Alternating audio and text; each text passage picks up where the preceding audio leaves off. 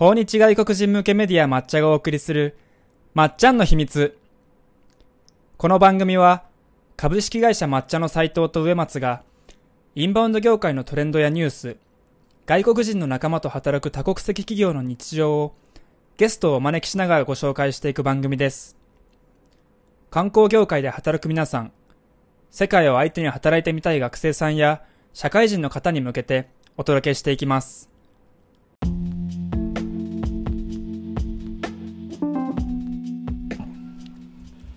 はい、皆さんおはようございます。おはようございます。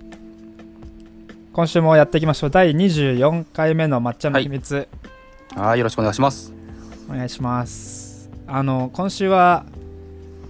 今週というか先週かあの、うん、うちの代表の青木が初めてこのラジオを聞いたらしいんですけど、うんうん、ね、あのー、もっと前から聞いてくれると思ってましたけど初めてでした、ね、もっと前からずっと毎週聞いてくれてんだろうなと思ったけど、はい、急に僕あの会社でこのラジオ流したんですよ。BGM で。ああそうなんだ。へえんか誰もいなかったからあそうなあのちょっと流してみようかなと思って、えー、まあ、杉さんとかいたんだけど、うん、流したらえ何これとかって 言っていやいやこれ毎週やってるラジオですよって言ったら、はい、えー、なんかめっちゃいいじゃんって言って そっから一気に23話全部聞いたらしいです。へえー、ありがたいね僕も家で流しましたよ。あの奥さん、はい、抹茶の人ですけど。なんか笑ってましたね。はい。これねそろそろあの最初の僕の隣の部分、はい。やり直そうかなと思って、はい、もうちょっとあの慣れてきたからもう少しこう、ね緊張感ないような感じでやろうかなと思ってるんですけど、まあ聞いてくれる人がもっと増えるといいっすね。そうっすね。なんか冗談でいいからスポンサー欲しいっすね。なんか。1000円ぐらいで1000円ぐらいでなんか皆さんなんか会社名言うんで れてみたい。確かにね。投げ銭とかでもいいかもしれないけど。まあどうやれば聞いてくれるんだろうなこれもっと。そうっすね。なんかあ僕あんまポッドキャスト聞かないんですけど YouTube ばっかなんですけど YouTube とかプラットフォームを増やしていったらどうなんですかね、うん、まあありですよね。あのポッドキャストやってる人も同時に YouTube やってるっていうケースかなりあのあるし僕がよく聞いてるあの人たちもポッドキャストと YouTube,、うん、YouTube 同時にやってるから、はいはい、はい、最初ね僕たちも YouTube やろうって思ってたけど、うん、ちょっと工数かかっちゃいますよね。はいはいそうっすね。あ確かにでもね YouTube 用のね、うん、あのチャンネルアートとか作ったりしたんですよ最初。たなんか簡単にアップできたらやってもいいですよね。あとは僕よくわかんないですけど YouTube だったら SEO 聞くじゃないですか。SEO とかその YouTube 内のアルゴリズム分析みたいなのがあると思うんですけど。はいはい。他のポッドキャストプラットフォームはどうなんですかね。なんかタイトル考えたりとかいいカテゴリーつけたりとかしなきゃいけないのかなうん。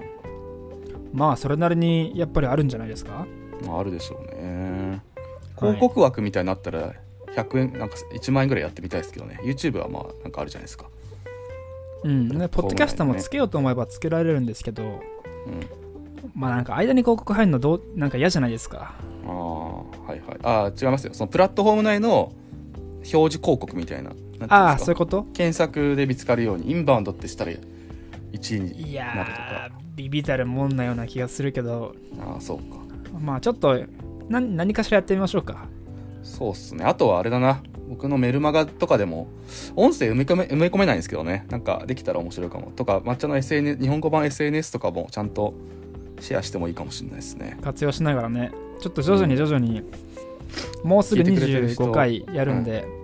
うん、あの、ちょっとずつ増えてきてるから、うん、そういう意味では、ね、あのもう少し聞いてもらえるように何かしら新しいトライをしてみてもいい時期かもしれないですね。習慣化はね僕らの方で毎週取るっていうのはできてきたから伸ばすっていうのもやりましょう、はい、これからは、はい、はい、やっていきましょう。はい。はいということでえっと今週もどうでしょう。かなり今週も激動のインバウンド業界じゃないでしょうか。そうですね。なんかたくさんニュースありましたね。一つは、あの、政府の追加経済対策っていうのが発表されて、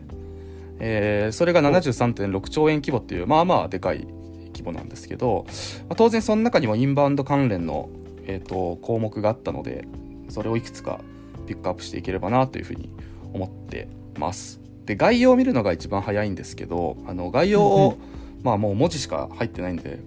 ですけど、えっ、と、これは内閣府かな？があの追加経済対策の概要を1枚の PDF にまとめてましてうんうん。でもで大きく3つの柱があるんですけどコロナ対策と,、えー、と防災みたいな国土強靭化ですね、とあとはポストコロナに向けた経済構造の転換っていうやつです。で当然コロナは全ての業種に関わってくるんで対コロナに関しては、えー、とインバウンドも関わってくるんですけどもやっぱりオリパラをオリパラの感染防止対策っていうところに予算が割かれるみたいでここはやっぱり今の菅政権は力入れてるんだなっていう感じがしますね。でその他はやっぱその2つ目の経済の構造転換好循環の実現っていうところにインバウンドは関わってくると思うんですけど、うんうん。えっとここにもあれですね GoTo キャンペーン継続するっていうのが書いてました。この後も GoTo の話しますけど。えっとなんで引き続きやっていくんだろうなっていうところと先週確かそのインバウンドのえっとプランの話をしたと思うんですけどそこにはい書いている内容は大体この予算にも書いてあったのでここから予算割くんだなっていうのが見えてきました、はい。ちょっとなるほど。はい、斉藤さんにだけチャット送るとこれが僕のピックアップしたインバウンド関連のニュースですね。あの前回のでも話したんですけど観光資源の磨き上げみたいな予算とか高付加価値みたいなホテルの高付加価値化みたいな予算とかあとは国立公園を資源化って書いてあるんですけど前回あったのかな？僕が面白いなと思ったのは国立公園と温泉地の滞在型ツアーワーケーション推進って言ってて温泉地でワーケーションしてえなと思いましたあの今話題の草津とか。確かに。ね。あー今温泉もそうなるんだ。そうそうそうそう。とあとは一番下に特あいや特定有人国境離島地域への観光客の来訪促進っていうのがあって離島ですね、はいはい。離島って多分国防的な意味もあるんですよね。国土の端っこにあるじゃないですか。うんうんうん。でそそこに人がいなくなると維持するのも大変になってくるからこううんうん。安全保障上も離島って大事らしいんですけどそのために観光客観光で盛り上げようっていうのが書いてあって、うちも関わりのある佐渡とか沖ノ島とかはきっとここに合致するんだろうなと思うと結構来年あの面白い仕事ができるかもなって思いました。うんうんうん。うんですね。あとりあどうでもいいんですけど、はいこの資料読むの大変ですね。大変大変でしたね。この PDF はなかなか 読むの大変でしょうね。なんかいやでももうちょっと分かりやすくできないのかなって思っちゃうけど。いや色色3色に分けてくれてるからいい方だと思いますよ。まあ確かにね。政府の政府日本政府さんのやられる中では、まあ、ただのワードだもんねこれだとね、まあでもかなり重要なことが書いてそうなので。そうっすね詳しくはその概要じゃない方にいろいろ書いてあるんですけどまあそれもそれは本当にもう文字だけなんですけどここから具体的な予算のぐこれにいくら使うみたいなのが細かく出てきたらやっていこうかなというふうに思いもう少もう少しまた紹介していこうかなっていうふうに思います。はい。でもう一つ目は同じまあ全部コロナ関係っちゃコロナ関係なんですけどね。東京の GoTo トラベル一時停止っていうのがまさにさっき出ましたね。先週ね。あせか先週か。でえっと先週の段階だと12月25日までみたいな感じだったんですけど東京都の要望が来年1月11日まで一時停止してくれっていう要望があってさっきのニュースでなんかそうな1月11日までになっちゃったのかな？ちょっと流動的なんでまだわかんないんですけど、はい。で東京発の旅があ東京着か。東京に来るのもちょっとダメだよって感じになっちゃいましたね。まあね、東京はやっぱり一番多いところはあるんでしょうけど、まだ東京初はいいんですよね。はまだまだね。でもわかんないですよね。今のところは自粛しろみたいな感じなのでまあ分かって分かってるよなみたいな 感じだと思うんですけど。はい。ただ分かんないですね。なんかあのまあ全体でまとまって何かした方がいいので決まったことは仕方ないかなと思うんですけど先週の段階みたいに25日までいや来年の 1, 11 1月11日までみたいな感じで決まってなかったりふらふら変わるのが一番怖いですね。うん。まあ、うん、そうですね。小池さんも都に任せますみたいなあ都じゃないや、うん、国に任せますみたいなね、うん、感じだったりするけど、ね、まあ、旅行業者さんが多分大変ですよね。年末年始、まあ、これじゃ休み取れないなって感じですよね、今年はもう何度振り回さればいい振り回されればいいのかっていう感じでしょうね。うん。いや大変だな。まあパパチッと決めて感染者減らしたいですね。今日はちょっとえっ、ー、と今日月曜日はちょっと感染者東京少なかったみたいですけどとはいえ300人はいるっていうね。はい、でまあ次に明るいニュースとしてはあのワクチンがアメリカでえーと、コロナのワクチンがようやく緊急承認が出ましたね。はい、土曜か金曜ぐらいだったと思うんですけどね。でもう今日から接種してるらしいですよアメリカ。すごいなって思いました。すごいですよね。早い早い。ですよねでで多分この後続々今回がファイザーっていう会社のワクチンなんですけどモデルナとか他にも申請してるところがあるんで多分これからどんどん増えていくんだと承認が出てくんだと思います。はい、なんだっけな。うんうん、まあでもこれもすごいいいニュースだと思うんですけど、うん、なんかこういうニュース出たねってこの間たまたまうちの僕のおばあちゃんと電話したら、うんうんうんいやでもワクチンも怖いんでしょって何が起きるか分かんないんでしょっていう話をしていてああこういう声絶対あるだろうなってやっぱ思いましたね。自分のおばあちゃんがそういうこと言うんだから。いやまさにそうで。てかワクチンとかまあ結構陰謀論もささやかれてるじゃないですか。なんかビル・ゲイツが作ったコロナウイルスでで稼ぐためにワクチン作ってみたいななんかよくっていう人もなんかインターネットにはあるんですけど、はい、なんかちなみにえー、っとアメリカのの国立アレルギー感染症研究所の所長のファウチさんってすごい優秀な有名な人がいるんですけどその人がの発言では、はい、アメリカ人全員が接種してきたらワクチンを、まあ、これ2回接種しなきゃいけないらしいんですけど、うん、2021年の、まあ、来年の夏から秋頃に日常生活は正常化するみたいな見立てを立てていていいじゃんと思う一方で9月ぐらいにアメリカで行ったニュースでは、うん、確かこれ無料でもっていう条件だったと思うんですけどもワクチンができても接種しないっていう人が49%ぐらいいたんですよね。で安全性への不安っていうのが主な理由でなんですけどで実際、うん、あのワクチン今回の承認されたワクチンについても副作用が出たよっていうニュースが細かく見たらそこまでなんか大きいニュースではなかったんですけど大々的に報道されてたし、安全性っていうのはそうですね。なかなか、あのー、理解を得るのとか、まあ、安全性担保すること自体が難しいかもしれないですね。うん、うん、まあそこは、うん、はい引き続き注視していきたいところですよね。そうですね。ちゃんと、あのー、まあ、日本はなんか原発事故とかでの風評被害みたいな経験があるから分かってると思いますけどね。なかなか地道に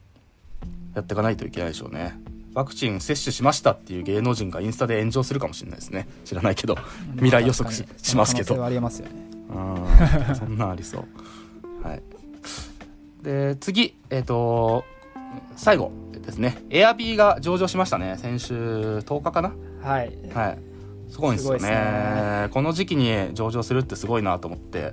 たんですけど、はい、なんかあのー、この銘柄を分析してる人がいて株式投資のコラムで。はい。でまあコロナ禍で全然儲かってなさそうなのになんでこんな上場で値付けしてんのって思うじゃないですか。うんうんうん、でなんかなんで僕はその申請書みたいなやつ見てないんで分かんないんでその分析した記事しか見てないんですけど日本語の。うんうん、なんかそれによるとコロナで確かにエアビーさんって売り上げめっちゃ下がったんですけど、うん、この最新の、えー、と3期第3四半期に、えー、と割と復活してるんですよね。宿泊者、うん、宿泊者の日数が。うんうんうん、なんかこれがリモートワークの、えーと、サテライトオフィスとしてエアビー使う人がアメリカで結構増えたらしくて、うんうんうん、てかそういうキャンペーンをエアビーさんがしたんですけどで復活してるっていう,、で日本ってアパホテルとかじゃないですか。わかんないですけど。それが自宅なのかな、なんかエアビーってあんまうまく使われてないんですけどああちらではあのテレワーク需要リモートワーク需要っていうのにしっかり乗っかってるっていうのを知ってああすげえ会社だなって思いました。うん。ねこんな即応して。もうなんか旅行だけじゃなくなりましたよね。その一気にオンライン体験ツアーみたいなやつも充実化させて、そうだねそうですね、はい。そうですね。エアビーもトリップも。かなりクリエイティブにあそこをやってるからもうオンラインで成功してるところって言ったらエアビーっていう風に想起できるくらいかなり力入れてやってる部分もあったりとかして、まあ、この逆境をね、うん。あのうまく乗り越えてるのはすごいなってやっぱ思いますよね。そうですね。そんなずっと赤字だった会社なのにすごいなって思いますよ。なんかホテルっていろんな人が入るじゃないですか。それよりは貸し切った民泊自分たちだけで貸し切る民泊の方が安心みたいなマインドがちょっとあるらしいですね、確かにって思いました。うん。浅草もいっぱい民泊がなんか潰れたりしてるみたいですけど、はい。まあ、来年どうなることやらっていう感じです。はい。今週はこそんなところです。はい、ありがとうございました。では、はい。えっと、今週もですね、あの、スペシャルゲストがあの、はいい、らっしゃいますので、早速ゲストをお呼びしましょはーいう。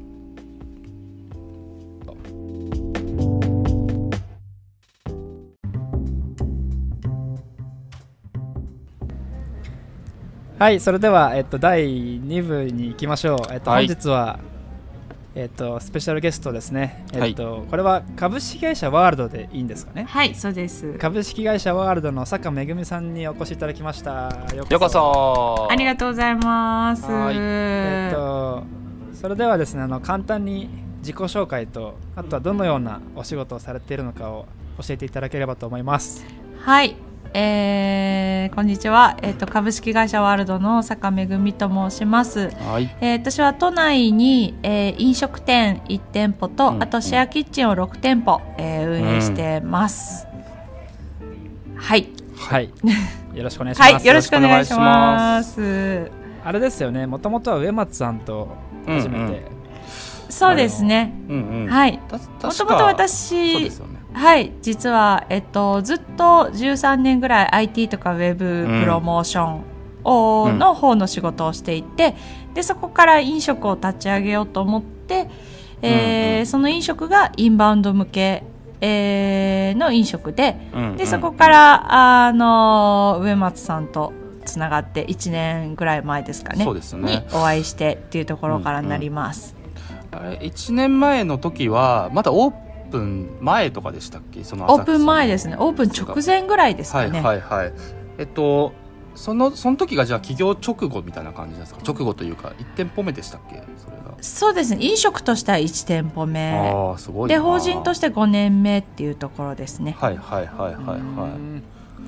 あれ？一回だけこの間浅草のお店に僕たちも行かせていただきましたね。はい、い、んん。ありがとうございます。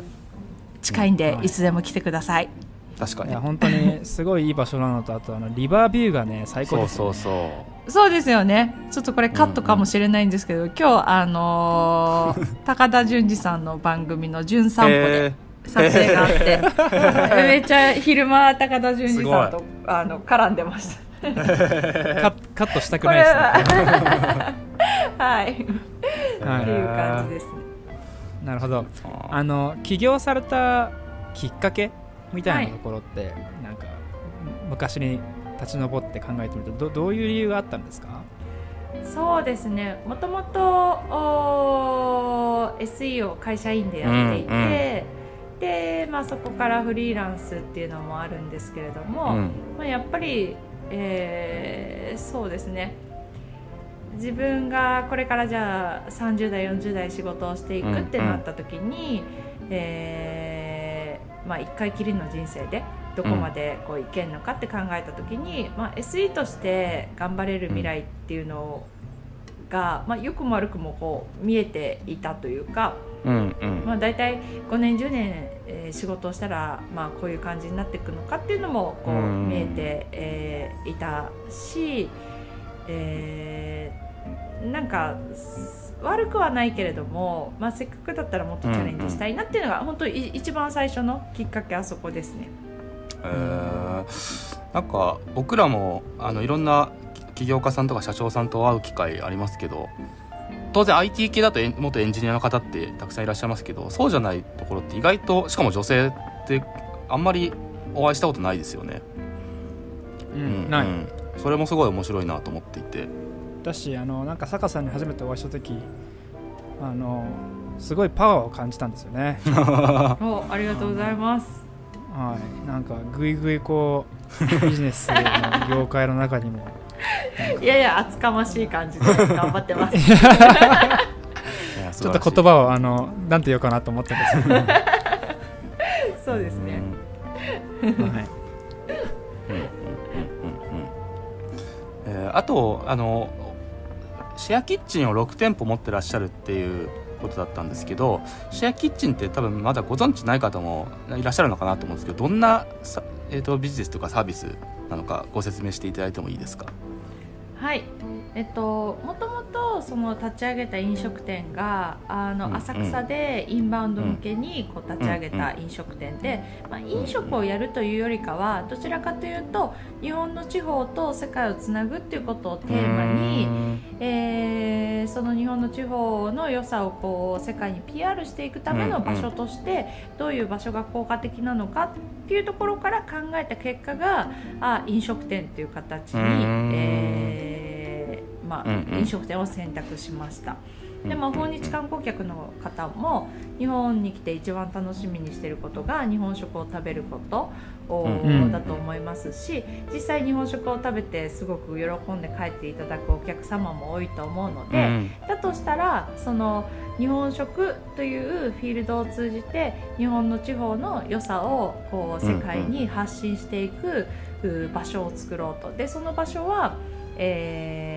まあ、日本のその、まあ、観光地のその人気の場所でもある浅草という場所で、えやったら面白いなっていうところでこう立ち上げたんですが。ただ、まあ、あのコロナの影響もあり、だいぶその状況としては一旦こう売り上げとしても厳しい状況になって、でそこから、じゃあ今世の中が何を必要としてるかあ、ですとか、その国内に向けて今何ができるかっていうところを考えた時に、えー、もちろん自分も、まあ、売り上げが落ちてこう困っているとか厳しい状況でもありますし、でも自分だけじゃなくて世の中の、まあ、飲食店とか、まあ、飲食店とかっていうのを超えて,、超えていろんなその業種があの厳しい状況下にあるっていった時に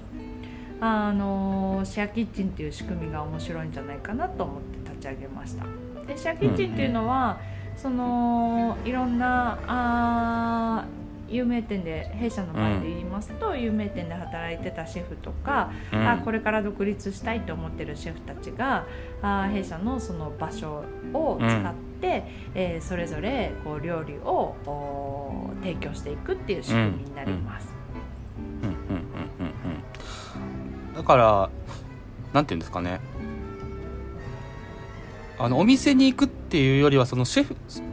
その特定のシェフの料理を食べに行くみたいな楽しみ方ができるんですよね。シェアキッチンだと。そうですね。一つの場所でいろんなシェフの料理が楽しめるっていうのがシェアキッチンの強みかなと思います。うんうんうんうん。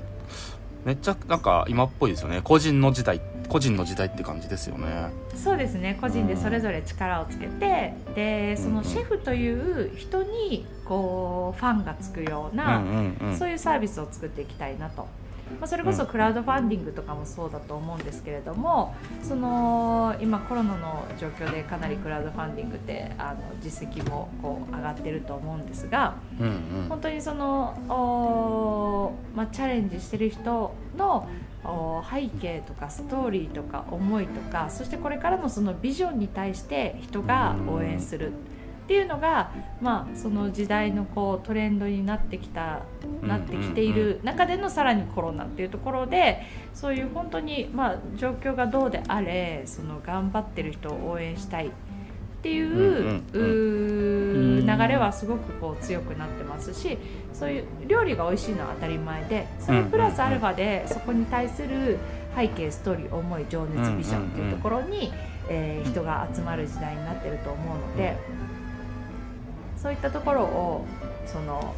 おシェアキッチンというフィールドを通じて飲食業界でやっていけたら面白いなって思ってます。面白いな。面白いですね。なんかちょっとは話ずれちゃうんですけどうちの代表の青木はい、青木さんとこの前話して、青木がとある整形外科のなんか大きい病院はい。はい。の偉い人と話したんですけど、はい。のを聞いたんですけど今そこの予約がほってどっから来てるんですかって言ったらほぼインスタなんですって。はいでインスはいはい。でインスタ見たら綺麗な女性の顔がな載ってんのかなと思ったら全部目だ目のアップなんですよ。なんか目を大きくする手術かなんからしくて。はい。で怖えなと思ったんですけどその病院ので調べたらお医者さんが全部個人でインスタアカウント持ってるんですよね。なんとかかんとかへー。アットなんとか病院みたいな。はい、だからこれまで個人でつながれなかったバックグラウンドっていう裏にいた方と今直でつなげてダイレクトで。でしかもそれが購買につながってるっていうのが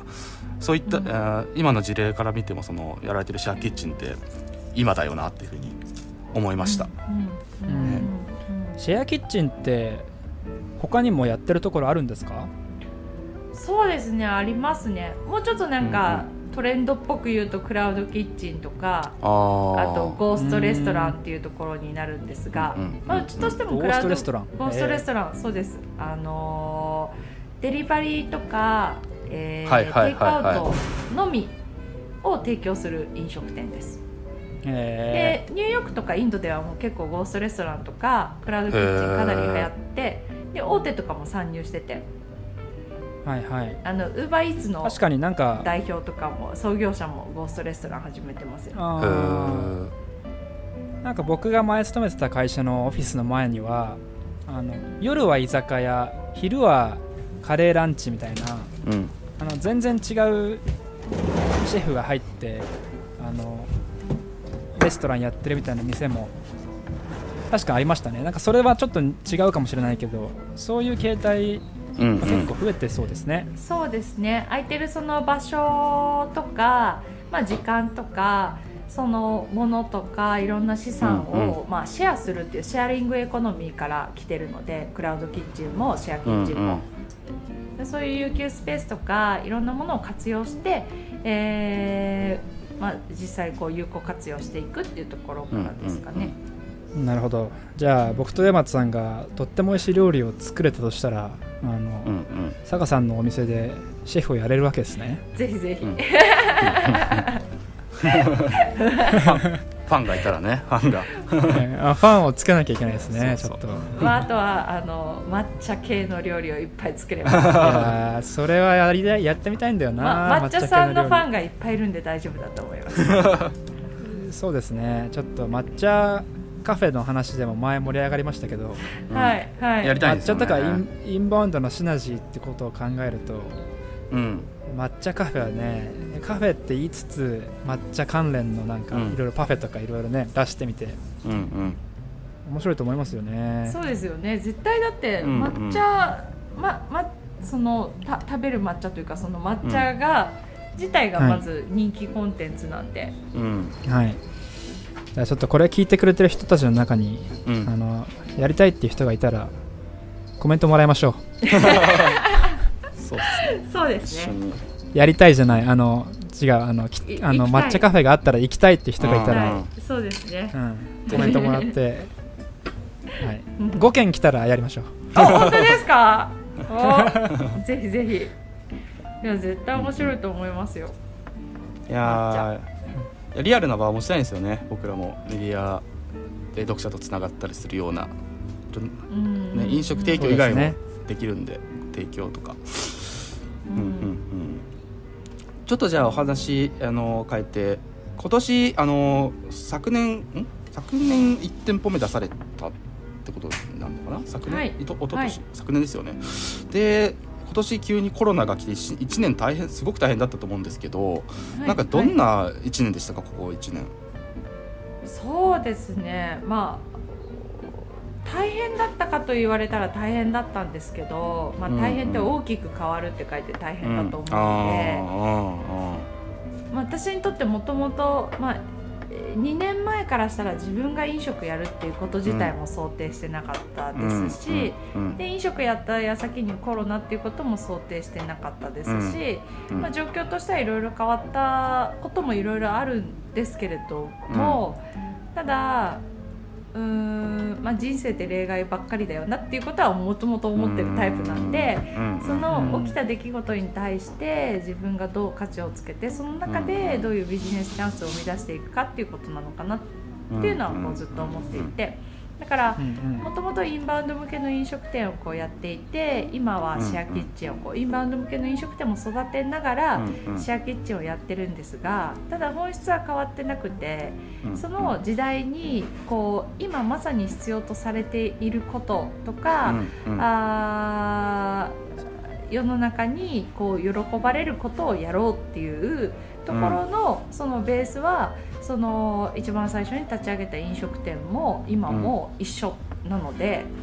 うん。なんかやってるこうお形は違うんですけれどもでもベースとしては今のお世の中その今までがどうだったかとか過去は関係なく、今まさにどういったものが必要とされてるかっていうところに対してあのチャレンジしていくっていうところをやってるので。なるほど。そういう意味で言ったら今もその1年前も一緒